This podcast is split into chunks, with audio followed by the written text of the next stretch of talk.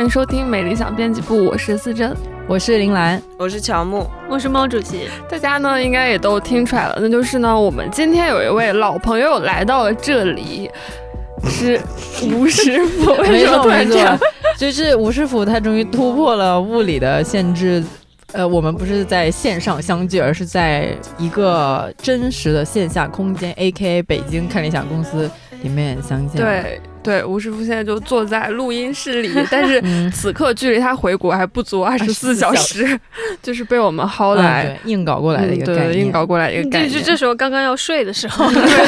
对对，到点准备要睡觉了，为了倒时差强行睡了几个小时。嗯，那我们这一期正好也是因为也最近旅游开始变得火热了起来嘛，而且出国什么的也变得比较方便。刚好呢，坐在这里的四分之三个同学，也曾经离开这个国土，去到一些其他的地方，也就是除了我本人以外，所以今天就是主打一个陪聊的概念。然后蓝妹呢，她是去了泰国，吴师傅刚从美国回来，然后呢，毛主席是去了日本，所以呢，想先来问问大家，出去快乐吗？出去挺快乐的，因为他。毕竟是一个你从三年待在一个地方，然后因为各种各样的限制，你不太能走的这么一个情况，回去到一个你是一个开放的状态，然后你终于可以。往外面走了的这么一个状态，所以还是很开心、很兴奋。就主要是我个人呢，我本人酝酿了很久，就很期待、很期待能够重新的走出去，然后享受一些不一样的文化，见识一些不一样的东西。呃，还没有跟大家讲，我可能是今年年初二月份在那个春节之后请了个年假，然后就去了泰国。当时泰国是因为。它可能是比较早那个落地签就重新向中国这边开放了，所以我们就去了泰国，比较简单嘛，因为手续。然后去泰国最大的一个感受就是，因为我先去的曼谷，到了那边就觉得那个世界没有了咱们，就是运行的特别的好，没没有了我，没有了我啊，没有了我之后运行的特别的好，就是我手上这个人民币，感觉人家就根本不 care 的那种感觉，我觉得还蛮国际化的，它有很多。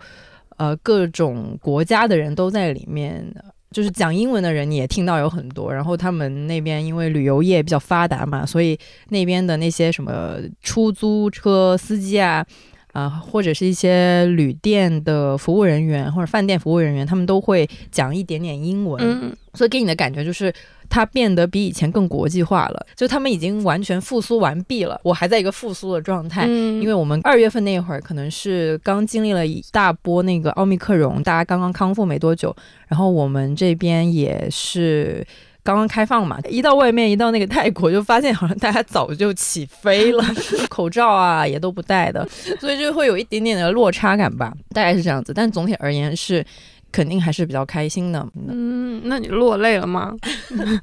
我落泪的这个事儿，是因为我之前跟编辑部的其他同事们在吃午饭的时候，就就老在说，坐飞机降落的时候我一定要落泪，高低得哭一哭。对，高低得哭一个，就是为我过去这几年的时间进行一个 emotional 的纪念，大概是这样子。呃，实际情况没有那么夸张了，因为我是先飞那个香港，然后从香港那边飞泰国的。刚落地香港的时候，那个。嘴角就忍不住一直往上，就是抽搐，就是很想笑，内心很激动，因为香港那边网络也是跟咱不太一样的嘛，所以落地香港的时候。就在飞机上把手机换了一个卡，换了卡之后就是嗯，然后那个网就是嗯，就是可以可以自由的上网了。然后 那个 那个想象起来有点猥琐，就是那个倒也倒也没有上网去看什么奇怪的东西，就仅仅是把那个 Google Maps 重新下载了一下，然后那个什么 Ins 啊也是可以随便打开了，就大概这种就是很无聊的行为。但那一刻还是会觉得很激动，就是那种你不需要再。额外的去做一个什么的动作去上榜的这个 救命，我觉得还没有给别人追求，就是没有，我觉得是没有。所以那个时候还是蛮开心的，觉得就觉得说之前的那个旧的状态，它好像终于嗯是一个过去时了，就有点这种感觉。当然，这个有点太过于夸张，是我个人有点 太过于期待这一切了，所以会把把很多这种东西都觉得哇，就很激动的样子。嗯所以大概是这样子了。没有想到这个啊，对吧？地球还是好好的转着。没事没事，泰国旅游业以前中文说的也很好的，可能只是这啊三年 忘了。只会英文了是吧？更国际化因为这几年换了一批那种游客，他现在应该逐渐的重新需要一些时。间来复习中文。没错，没错。哎呀，嗯，那毛主席去日本，就是踏上日本国土的时候是什么感受呢？就是我跟蓝的那个旅游感受完全相反，可能因为他去的那个时间是刚刚开放的时候，所以那个时候大家那个兴奋的那个感觉还比较强烈吧。就是反正我落地那个大阪的时候，整个感觉就是内心平静，极其平静，就跟我可能从北京飞一个呃上海啊，或者嗯飞一个哪里，或者去一个哪里的感觉没有太大的一个差别。可能那一段时间我正好因为频繁的出差嘛，嗯然后整个的感受就没有那么的。特别吧，毕竟日本还是也是个东亚国家，所以你见到的面孔也都是 非常的亲切了。嗯 蓝不是说那个 刚刚那个吴师傅不是说泰国人忘记中文了吗？那可能日本这几年的那个中文发展的很好，就是你在大阪，呃，可能因为我住的那个地方正好是新街桥，然后偏那种市中心吧，然后又是商业旅游区，中国店员其实很多。而且这次我的一个感觉是，日本突然多了好多外国人哦。去日本旅行不是经常有一个说法是说，就是你英文其实是很难用的嘛，嗯然后其他语言也都。就是日本都不会，所以你你要指手画脚什么的。但其实这 我这次去是觉得什么韩文呐、英文呐、中文啊，就是各个地方的语言，就是都都还都还挺好用的。我觉得大家都 很丝滑、很顺畅，然后也有一定的可能是我这次其实没有特别安排一些行程，然后基本上就是在我住的附近嗯玩耍了一下，然后去了一趟大阪周边。我自己的心态也是那种哎呀随缘，我就先去走一走，就是因为我想反正来日方长，我先去这片土地上那个探个路的那种心态。呃，去之前是一个比较紧凑的一个工作状态，然后到了那整个人就是一个闲者时间，就是也没有什么很高的欲望，也没有什么很多的情绪的反应。二位真的是做了完全不同的情绪管理呢。刚才我听猫爷讲，就是呃，日本还有一些中文的遗迹。然后我感觉在华盛顿能感受到一些，就是 我回来之前去丝芙兰买东西，然后我是第一次注意到那里还可以刷支付宝，那应该是疫情前的旅游遗迹了。嗯，然后我就说，那我就刷一下。对对，就就刷一下试试看吧。然后那个柜员微笑着找来了，就说他他没试过。然后呢，找来了 就是比他比他在这里时间长一点的柜员。然后那个柜员说：“我也、我也没试过。”然后我们找来了店长，店长说：“我来的时候也没试过。” 笑死！一一项失传已久的服务，我说啊，这怎这怎么还有个阿里 pay？What is this？阿里 pay？它是什么时候出现在这里？然后我真的很痛苦，因为我我很我手很快的已经在支付宝里把钱付完了，嗯我也不能取消那一笔，我就只能一直等他们寻找一个用过阿里 pay 的人，然后最后他们在那里捣鼓了大概二十分钟。终于，终于，我们一起搞明白了阿里 pay 在他们系统里面 是怎么运行的。你看就兼职，这又是那个天壤之别，因为现在在日本，就是那个支付宝也好，微信支付也好，极其发达，就是发达到你跟在国内用没有任何的区别。而且，因为支付宝和微信它还有那个就是优优惠就是它会给你一些啊汇率和那个就是支付，比如首第一次付，它会给你一个红包。然后那时候用的很开心，就开心到我觉得就自己开心完，然后突然反应到这跟国内在国内有什么区 有什么区别？就感觉可能是去了另一个城市的那种错觉吧。泰国它好像反而支付宝好像没有那么的普遍。支付宝和微信支付有在日本已经强大到什么程度？就是你还没有出机场，你刚下飞机，在走那个走廊通道，上面就写欢迎使用用支付宝。厉害厉害厉害，真的已已经拿下日本市场了吗？我觉得能不能用这两种那个付款方式，真的非常的能够反映 咱的那个影响力有多大。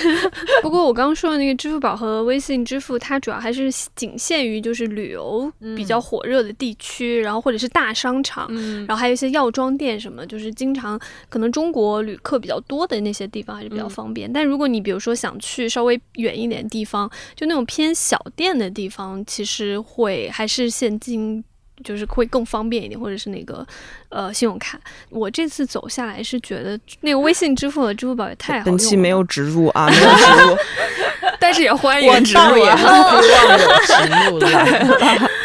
你用现金的时候会觉得有点吃力嘛？就是觉得自己数钱的速度慢了那种。日本就是你要用到现金的那个、这那个叫什么面值，嗯非常的有限。就你纸币其实基本上就是一千元、五千元和那个一万嘛，嗯你就基本上这个，它其实就是那个硬币会复杂一点。但我觉得日本那个服务业还是做比较到位的。有一天我跟那个小伙伴一起去一家店里，我当时忘记是 Lululemon 还是什么，此此处没有植入哈。但是那个店员就很 nice 的，就是说说你想不想花一些那个零钱，如果你有硬币的话，嗯也可以给我，我可以帮你。不在 Lululemon 还能花出去零钱，嗯，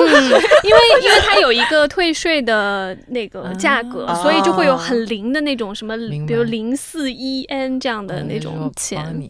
对，我我我是觉得我数钱速度慢了很多，因为香港和在泰国的时候都有要用纸币的时候嘛，嗯然后我就是那个数那个钱，我就自己都捉急，就觉得人家都等 等烦了，我就数钱。然后因为他们也用那个硬币很多，所以硬币经常就是搞混。比较吃力的一点是因为我拿的那个零钱包是三年前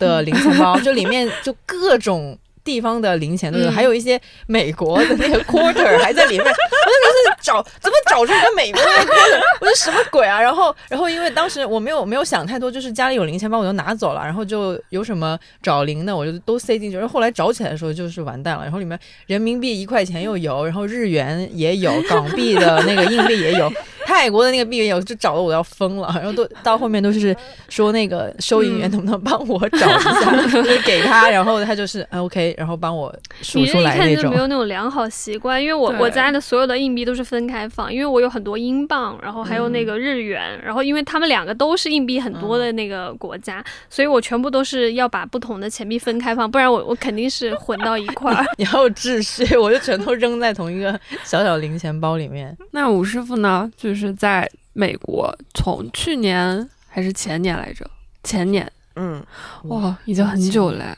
我感觉美国那边因为奥密克戎来的比较早，嗯，所以跟国内这边大家的感觉其实是有一个将近一年的时差。去年我刚去的时候，其实那边刚嗯奥密克戎刚开始，嗯所以也是老是在家待着，待了一段时间。嗯春假的时候，其实也虽然没有老是在家待着，但是老老实实在华盛顿待着。嗯 然后华盛顿呢，它是一个不太算是旅游城市吧，我觉得，嗯并且它的人真的很少，就是嗯少到一定程度，就是它那边的地铁，如果两排的坐，如果坐了一个人，我就会去认为他坐满了，所以大概就是这种这种人流程度吧。然后人人口密度也太很低了可。以，对，到了暑假的时候，因为所有人都出去了，我就觉得嗯那也是时候出去玩了，嗯，就去了奥兰多。到了奥兰多的时候，真的是感觉。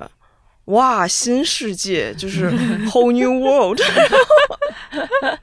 他那边的环球影城跟迪士尼跟咱们这边想象有点不太一样，嗯就是他那边的环球影城是两座公园，那边的迪士尼是四座公园，就相当于迪士尼自己是一个小城市。嗯环球影可能没有那么大，但迪士尼自己的确是一个小城市了。超级大，对，嗯然后去到它那个环球里面，就发现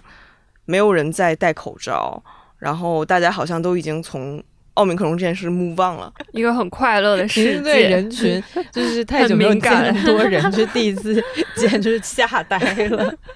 原来有这么多人，后来再去奥兰多之后，又去了纽约，哦，见了见到了更多的人。更多不戴口罩的人，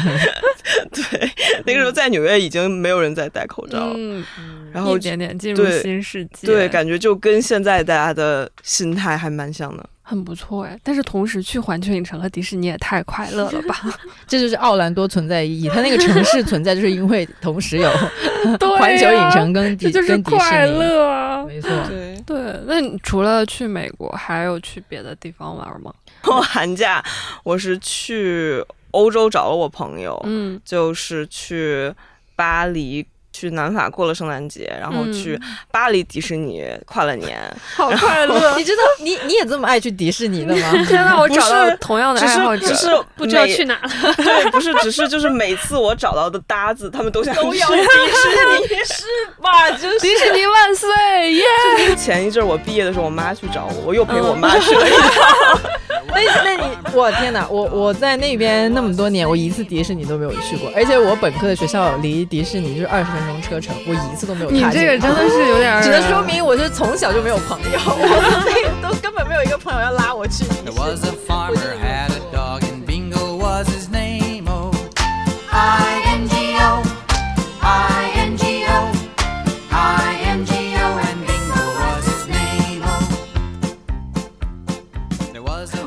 流下羡慕的泪水，就去哪儿我都是还蛮想去的，一定要就是把自己的签证搞起来。那你们旅游的时候有发生什么很好玩的事儿吗？或者印象深刻的事情？哦，对，我之前发了一个微博，哦就是因为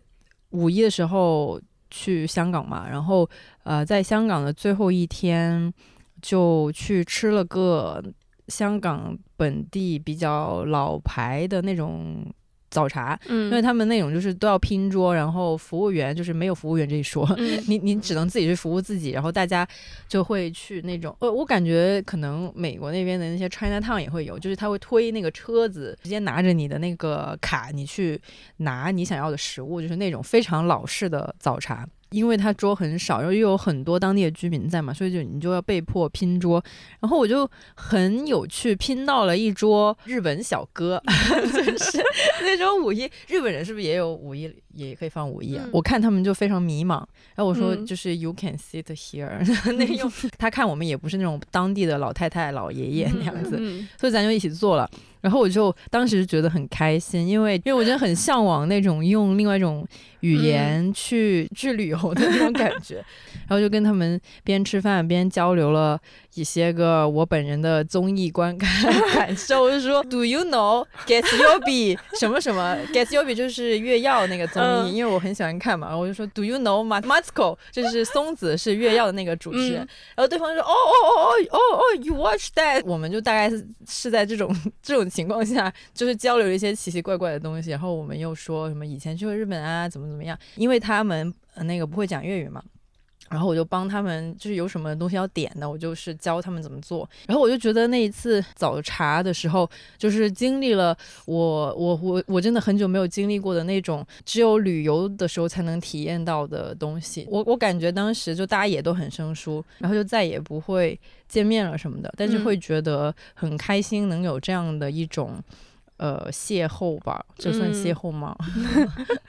就会有一种觉得重新跟世界接轨的感觉。嗯呃，虽然不是那种长久的说我们就变成了朋友什么的，但是会觉得这样的这种轻轻的擦肩而过，然后你们有了简短的交流，然后你们都很开心，这种体验真的很久都没有过了，就是太长的嗯时间。呃，自己窝在自己的小世界里面，没有什么冒险的地方，没有什么需要鼓起勇气去，呃，踏出去的那种事儿。嗯，但是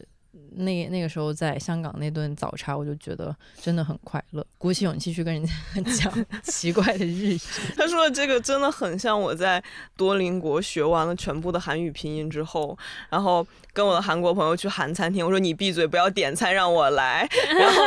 因为我知道，的会这样 因为我知道那家店它的那个。阿姨她英语不好，所以基本是需要用韩语点的。然后就在我吭吭哧哧点餐的中间儿，阿姨说了一句 “I can speak English”。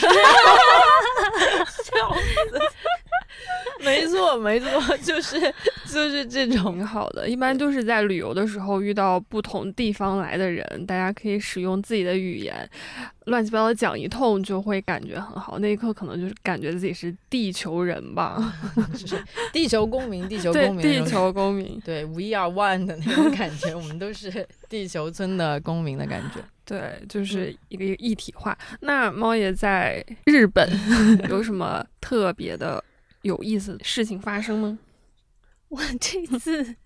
真的是一个就是很 peace and love 之对，真的就是一个嗯。peace and love，而且因为我是一个人去的，然后嗯。我就更 peace and love 了，因为我是学过日语的嘛，嗯。然后又在日本待过一年，然后其实是会给自己一种压力，就是你觉得你去了，你一定要用日语跟人家交流。说，对，然后就是就硬要跟人家说那个日语，然后我就记得有有一次去那个京都的锦市场，当地的菜市场，然后有很多很新鲜的一些呃就是鱼啊什么的海鲜啊之类的，然后我就去那儿玩，然后我就在那找了一加那个鳗鱼饭，我可以分享一下，就是我去。日本的话，其实我会比较不建议两种就是找吃的的方式，一个就是大众点评，一个是小红书。嗯我自己是不太建议用这两种方式去找那个当地好吃的。就是我我比较建议的是可以用那个 Google Map，然后你用 Google Map 输入你想吃的东西，比如说你就想吃 unagi，就是鳗鱼，然后它就会直接跟日本的一个日本版的大众点评叫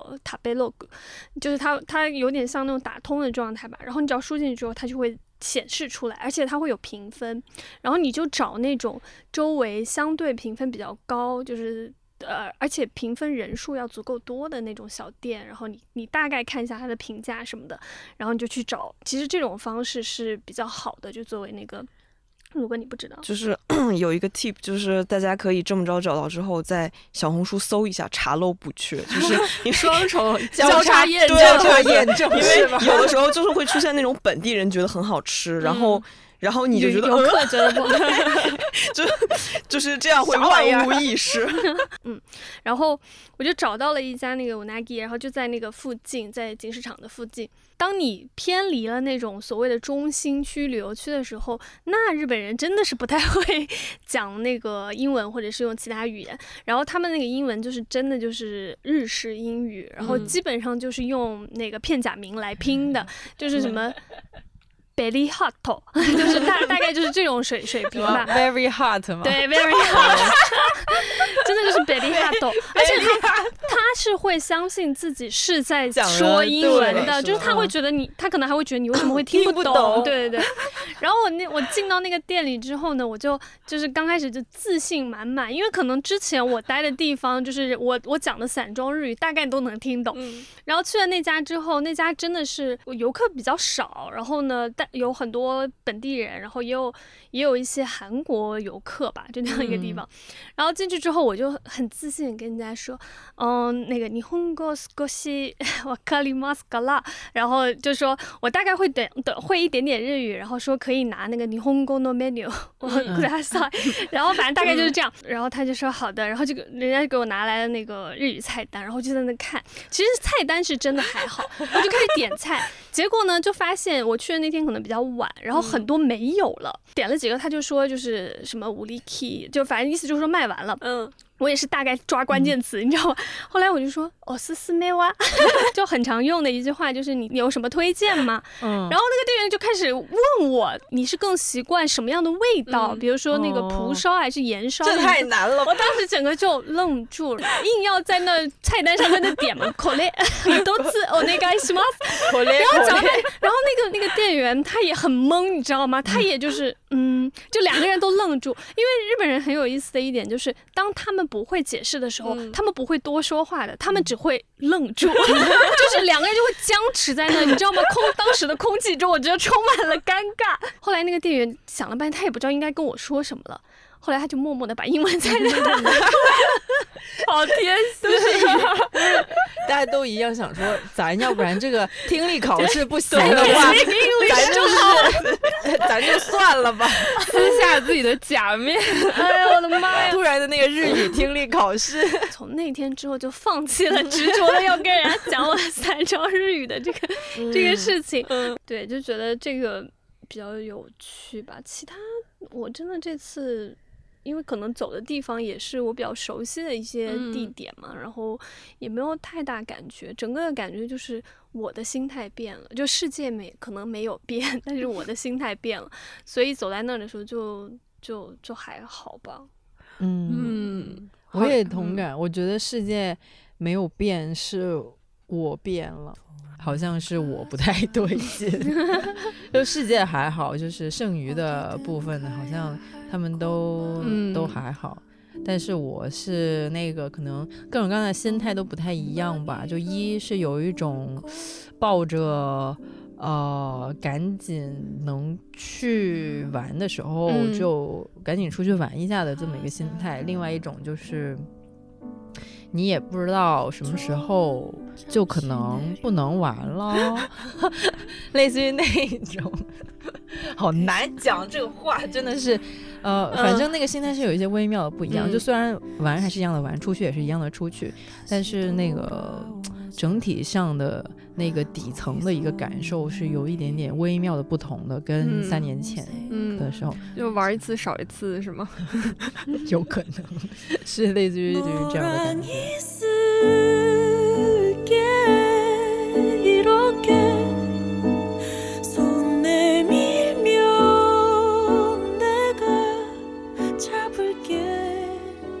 嗯，那吴师傅从出去到回来有什么不一样的感觉吗？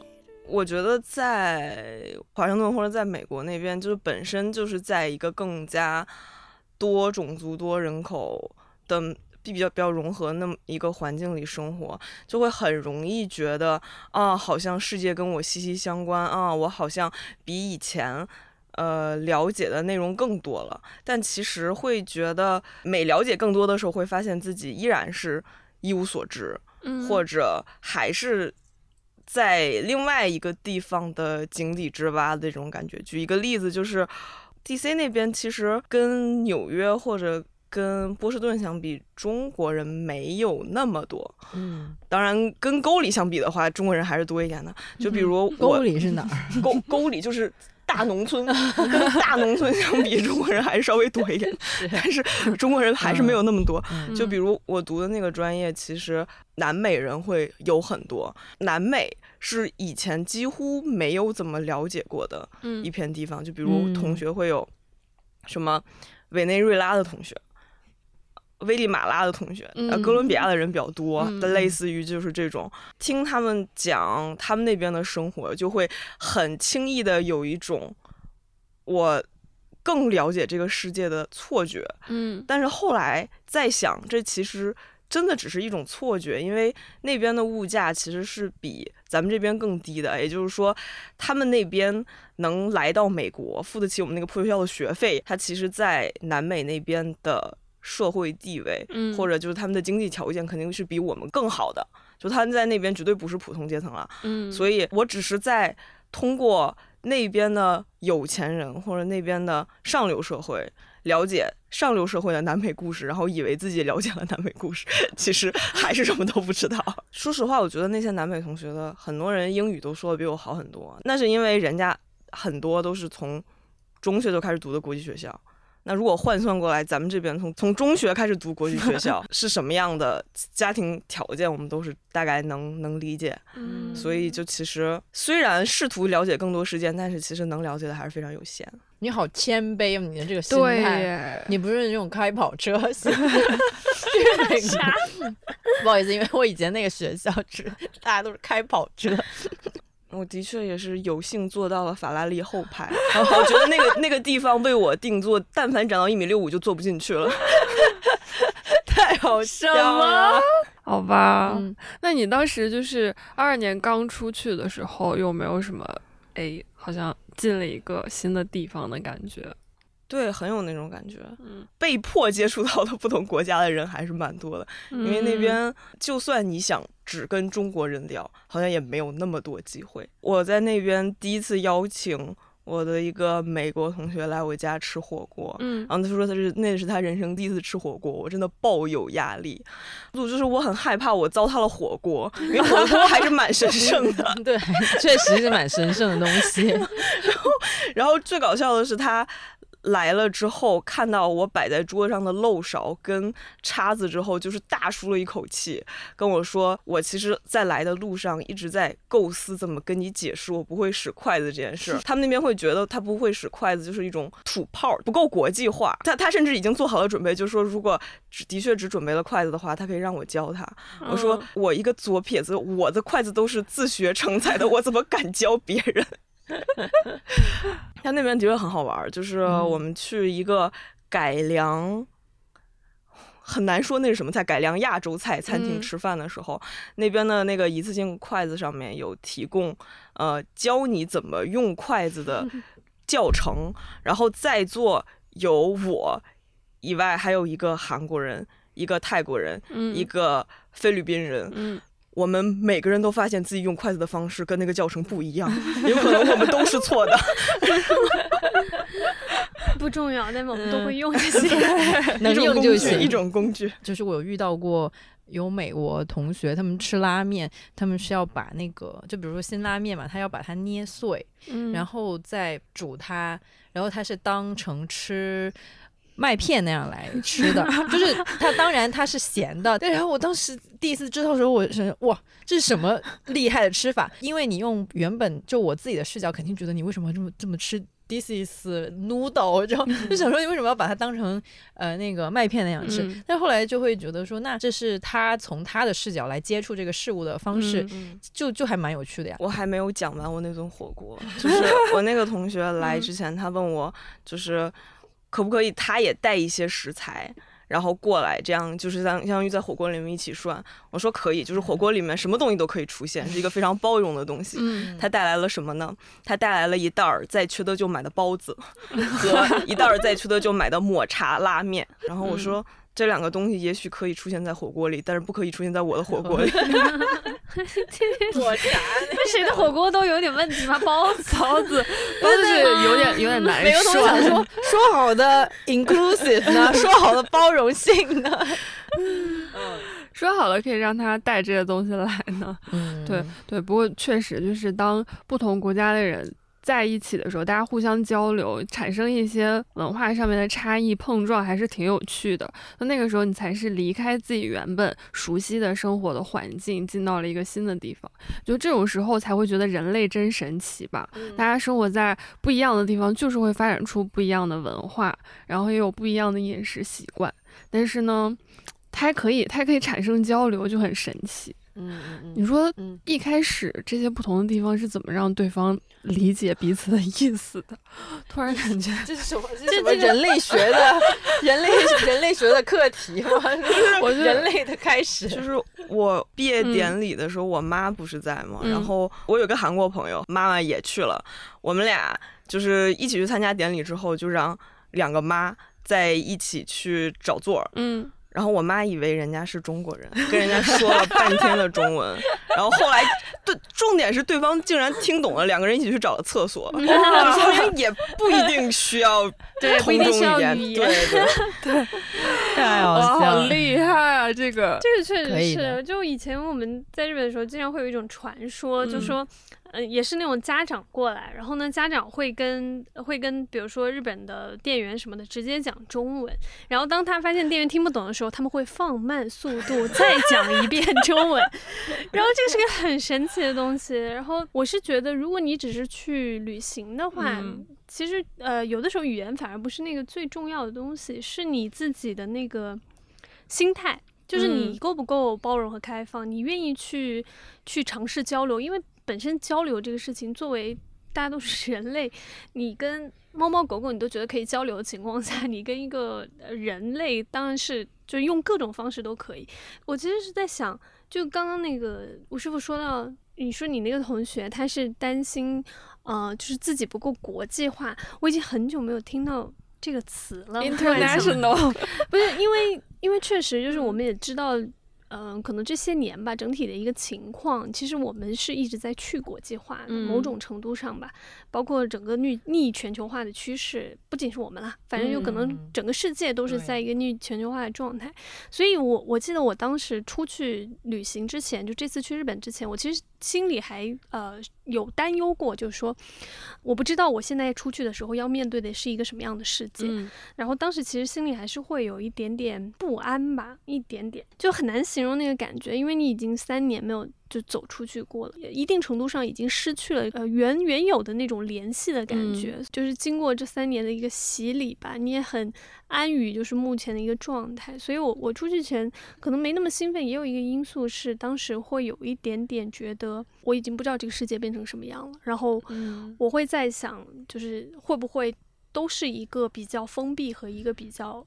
排斥的一个状态吧？我刚才也说，我们那边有一个特点，就是它有很多南美同学。嗯但是南美，我不知道是因为我的地理特别差还是怎么样，就是南美对我来说是一个未知的领域。嗯我之前对那里实在是太不熟悉了，然后以至于我在第一节课遇到一个委内瑞拉的同学过来问我，他想知道就从一个中国视角来看那里是知道一些什么或者有一些什么看法。嗯。我说我只知道那是一个很小的国家，然后重点是在我旁边，就比如马来西亚的同学、嗯。或者美国本地同学就会说，哦，就是我吃过委内瑞拉菜，它那什么嗯。很好吃，或者知道它那里有什么，然后我就哦，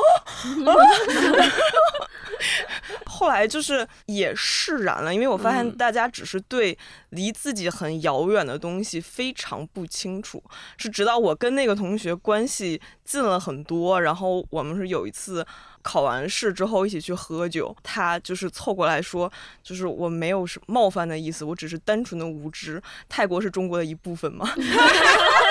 我就释然了，就是我就那种对不起他的感觉就消失了。他还知道发免责声明，这个很重要。主要是对不起泰国同学吧。旁边有泰国同学吗？没有，幸好没有。有人泰国同学是震惊，然后三个人一起尴尬。太好笑了。就大家只是地理平均的学的很烂。我觉得大家对都都是那个人均地理都很差，就只知道自己周边国家的一些事情，或者就是第一世界的事情会关注的比较多，要不然别的小一些的地方感觉感关注都还蛮小的。嗯 Rooftop, parking lot, eight six and whatnot. You can see all the way final bus stop. 听上去就是还没有来得及享受一个更加新鲜的空气，就已经被各种多元的文化给冲击了。南妹呢？你去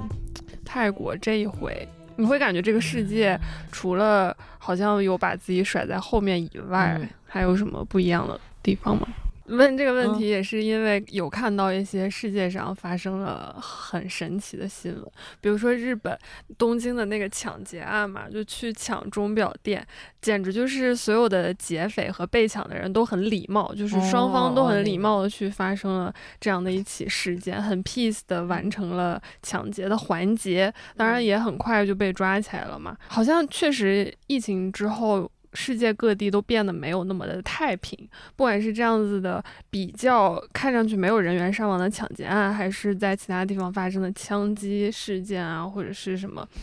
呃，嗯巴厘岛不也发生什么杀人事件嘛？就觉得好像怎么这种东西此起彼伏的。好沉 重，对我可能就是当时也没有太没有看新闻，我就没有这方面的困扰。我 确实之前有，好像是回来之后有很多人都担心被嘎腰子。就是说的这个让我想起我跟我朋友一起去去南法的时候，嗯因为他平时他常住阿姆斯特丹，嗯然后他去了法国之后，他爸爸就超级担心，每天都打电话确认一下我们两个人的安全，因为他爸爸觉得法国不安全，就还问我觉得那边怎么样。嗯我说哦，我华盛顿来的，我觉得整个法国都超级安全。我觉得可能大部分的地方没有新闻报道的那么的嗯恐怖吧。嗯就是会微妙的觉得大家嗯可能经历了一场集体性的精神创伤，但表面上看起来很正常，那实际上的生活态度可能会有一丝丝的改变。我觉得那可能只有我们吧。我觉得主要是我们就是没人比得上我们吧，就在这方面。我觉得是不是说他们更好或我们更怎么样，只是说那个阶段，我觉得还是有落差的。包括说对日本的一些报道，就是其实你如果在国内的话，你看新闻，你看国外的相关新闻，一定都是觉得他们完了，他们也要完了，就是或者就是说他们也发生了很多问题，然后什么治安嗯不如以前啦之类的。嗯我觉得这个也很正常吧。这个我还是觉得跟国内媒体环境的变化有非常大的关系。嗯媒介就是这样的一个东西，尤其是现在的那个媒介，呃，它的整体一个情况就是，它需要更加耸人听闻，更加能够让大家有那种呃记忆反应，或者说，因为人本身不是对负面消息就会有更敏感嘛，因为这是你的嗯一种本能，他们也会抓住这种本能，这就是一个相互作用的过程，我感觉是一个相互反应。那你说，对我们都是一个旅行的状态去，嗯待的时间也比较短，嗯。很难说真的判断治安这一块，或者说大家的精神状态整体嗯。上好不好。嗯。但我确实就是觉得。要不你自己走出去看一看，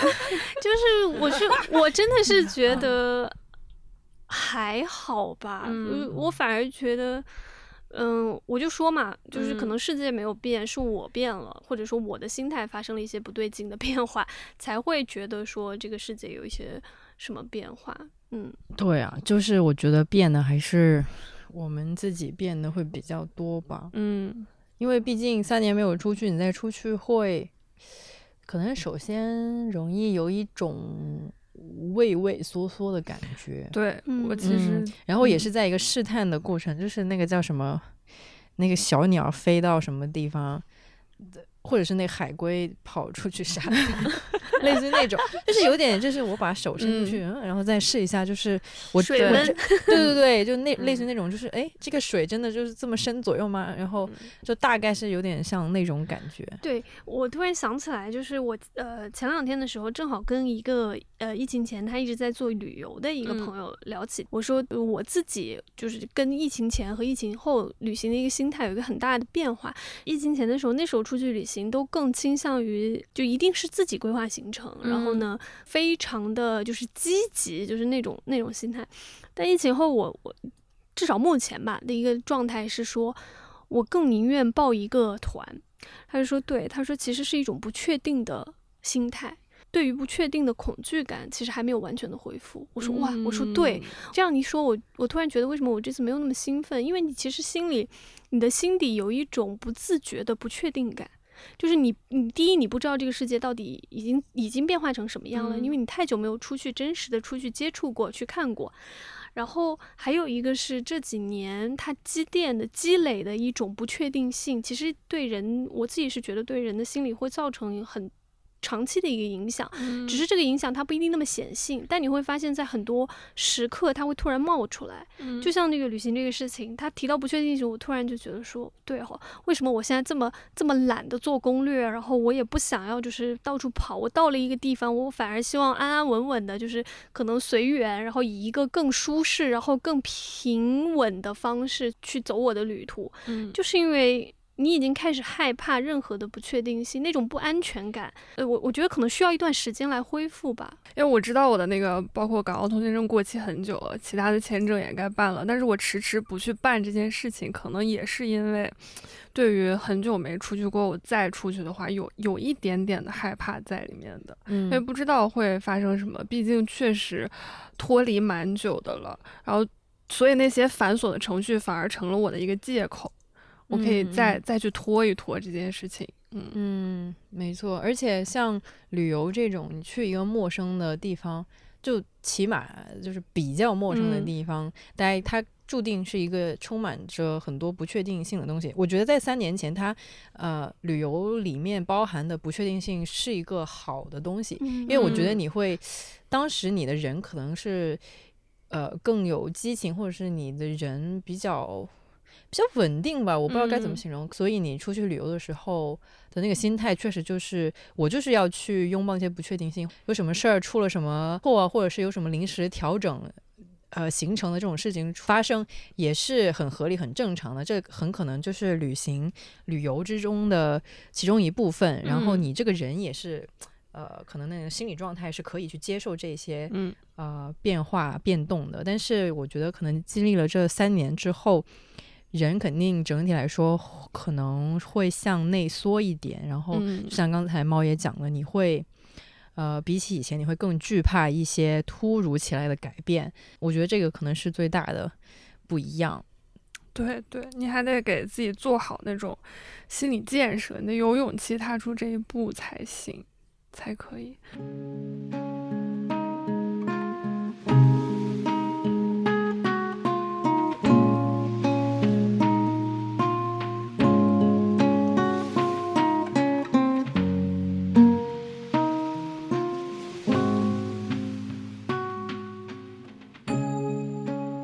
既然现在已经放开了嘛，而且现在看起来，呃，世界基本上都是在慢慢的恢复正常，大家基本上都逐渐的步入了一种新的节奏。虽然时间已经过去了比较久了，那么对于那些想要就是出国去准备旅行的人，大家有什么建议吗？我觉得出去旅游的话，反而是不要害怕踩雷，嗯，这个事情，就是咱就是说，我们可以在旅游的时候给自己犯错的机会。啊、因为像我刚才说嘛，呃，旅游就是你去一个人生地不熟的地方转一圈玩一下，嗯。那你都不熟悉这个地方，你必然是会犯错的。就比如说，可能去了什么店被宰了，在某些地方花了很多冤枉钱，或者是因为人生地不熟，呃，搞错路了，或者坐嗯坐反地铁，就类似于这种。我觉得在旅游的时候都很有可能会发生这些事情，但是不要因为。呃，浪费了一些时间，或者说是什么某些地方花了很多钱，然后就觉得非常的不开心吧。我觉得旅游嗯就是一个你可以去犯错的地方，旅游是一个你可以不讲究效率的这么一个地方，你就是过来随便玩玩，然后随便 犯一点错也无所谓。我们有这嗯个时间成本去做这个事情，所以不嗯要太太在意说，哎呀，这一次我怎么这个店我没有选到一个最好的，就这种不要太在意这种。就如果一个店不好，或者说你去一个地方去错了，那我们就再来就好了。嗯，要享受那种呃慢慢的，然后不讲效率的时间吧，在旅游的时候，嗯，就是犯错也没关系。总的来说就是这么一句话。你好，讲了一段就是论述完整还有标题的小小作文，犯错也没关系。因为我记得之前蒋方舟他讲过一个事儿，就他好像有一段时间他在日本那边生活过，嗯对吧？嗯蒋方舟对，他在东京待东京过待过一段时间，然后我记得他好像说他那个时候就很喜欢坐公交车，就特别慢，嗯呃，明明有更快的方式，但是他还是会选择坐公交车，有时甚至可能会坐过站啊什么的。他就是想要享受那种时间慢下来的感觉，就不去赶任何的东西，而是慢慢的去感受这个城市，感受身边的一些风景什么的。嗯，我觉得他这个这个这个叫什么？这个心态就是挺好的，应该嗯是旅游的时候具备的一种心态，我觉得会比较好，而不是那种呃特种兵式的旅游。我刚刚就 想说，你就是我个人而言哈，嗯我个人而言，可能有的有的人他是更希望在一个短的有可能你也过了特种兵的年纪了。我没有那个能力，我没有，我没有那个力气去五天爬五座，爬五五座山，闪现。那如果能做到的话，我觉得也是一种了不起的成就。但是就是咱们既然没有这个经历的话，就不太用追求特种兵式旅游，就慢慢的走走逛逛，吃吃喝喝就很好。就是可以的话，可以顺便跟 外国友人 用一下你的散装外语，我觉得都是特别开心的。你现在就很像那种经历了一切，看什么都很宽容。没有，不要这样说我，我没有。嗯，Just saying，对对对对，嗯嗯接着蓝妹刚才又说，我觉得我在日本吃到过最好吃的一顿饭，也是是在银阁寺坐公交车坐反了，下车之后饿的不行，随便走进了一家，就是一个感觉是就是夫妇两个人开的，两个人都应该有七十多岁的那么一个小面馆。我的散装日语不不支持我看菜单，他们家也没有英语菜单，就瞎点的嗯两份套餐。不知道当时太饿了还是怎么样，真的觉得非常好吃，是我在那里面吃过最好吃的东西。嗯所以我觉得这种惊喜或者这种随遇而安，其实也蛮有意思的。嗯然后我觉得除此以外，还还有很重要的一点呢，就是出门玩一定要在心态上更多的支持跟你一起出去玩的人。就是就是之前有人说，就是其实出门玩最好的搭配就是。一个赶尸人和一群尸体嘛，就是 就是说，拿主意的人最好只有一个，这样的话呢，就不要产生一些争执。嗯如果你在这个做攻略的上面没有起到。没有出力，也没有起到什么作用，那你也不要发表一些评论。就是没错没错，要有自觉，对，就是去哪里都觉得也不错，嗯这样就是给大家提供最好的情情感支持，大家才能有这种随遇而安的基础。嗯对，嗯，嗯，是是这个样 子。感是这个好有趣，因为我这次有一个很奇特的经历吧，没有找到很合适的旅行搭子吧，嗯。然后我家属他又没有办下签证，然后所以就后来就是很匆忙自己去，但是去之前呢是在小红书上试了一下找那种旅行搭子，嗯。然后这是这是一段。我只能说是一段很有趣的经历，就是说实话，它是一次很失败的一个旅行搭子，就就是刚刚吴师傅说的，就是呃，如果你找旅行搭子的话，真的就是你要磨合的东西很多，而且因为你们是纯粹的陌生人，然后除非是你运气特别好，然后嗯一下就碰到一个哎一拍即合的人，能旅一起旅行的人，其实真的还蛮蛮难得的，因为旅行真的。很暴露 一个人的方、生活方式、处事方式和性格啊什么之类的。反正但但好的就是说，这样的旅行搭子，因为它随机性很强，而且我们也不拼房嘛，然后嗯嗯基本上其实你独立玩也是可以的。所以后来我们就各自有各自的一个行程安排，也没有任何的问题，只要你自己能够接受就好了。其实我最大的那个建议，刚跟蓝妹刚刚讲的差不多，我觉得是一个开放的一个心态吧，应该这样说。就是因为我是比较习惯一个人去旅行的人，所以我会比较接受旅行中各种各样的意外，嗯或者是惊喜，或者是随机的事情吧。你既然今天选择去旅行，其实就是要脱离你原有的那个生活轨道，去感受一些不一样的东西。嗯如果一切都还是在你的掌控中的话，其实也是有一点点无聊吧。我是觉得，就是旅行它，嗯，可能一定程度上它真的承载了一部分，就是对于呃脱轨。这样的一些可能性，我觉得嗯这个还是在旅行中可以去享受的、enjoy 的东西。然后那种开放心态是说，你首先自己心态要放轻松，嗯就像我说的，我我我其实去之前就是很强迫自己一定要跟人家说日语，就是想说那个时候其实心里想的是一不是为了锻炼我的语言，而是我是觉得这样的话对我有一些便利吧，就是会一些方面。但后来其实你去了之后，其实反而会发现别人并没有对你有这种期待的，嗯。就是别人还是会把你当成今天进来的一个顾客，然后甚至是一个。外国顾客吧，他们反而对你是一个比较呃没有那么高要求，但有的可嗯。能时候可能自己心态放不下来的话，其实可能旅行就不会那么的放松和快乐吧。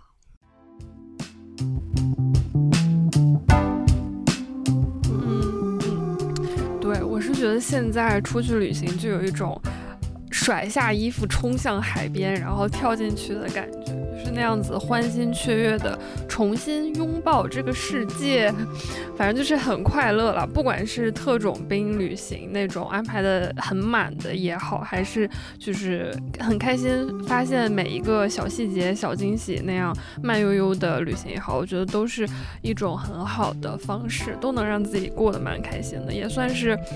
嗯、重新走向了新的地方嘛，也给过去画下了一个句点，差不多是这样子。那我们今天也聊的差不多啦。希望大家能够旅行开心，旅行顺利，找到什么找到自己的 救命！找到自己合适的旅行搭子。就一个开心呢，我觉得开心是最重要的。而且你上一次也这么说，你上上次也说开心最重要，因为开心确实最重要啊。好的，那我们今天就聊的差不多啦。我还是想说，祝大家旅途开心，挺好的。反正就是一定要开心，就这样吧。拜拜拜拜拜拜，再见吧。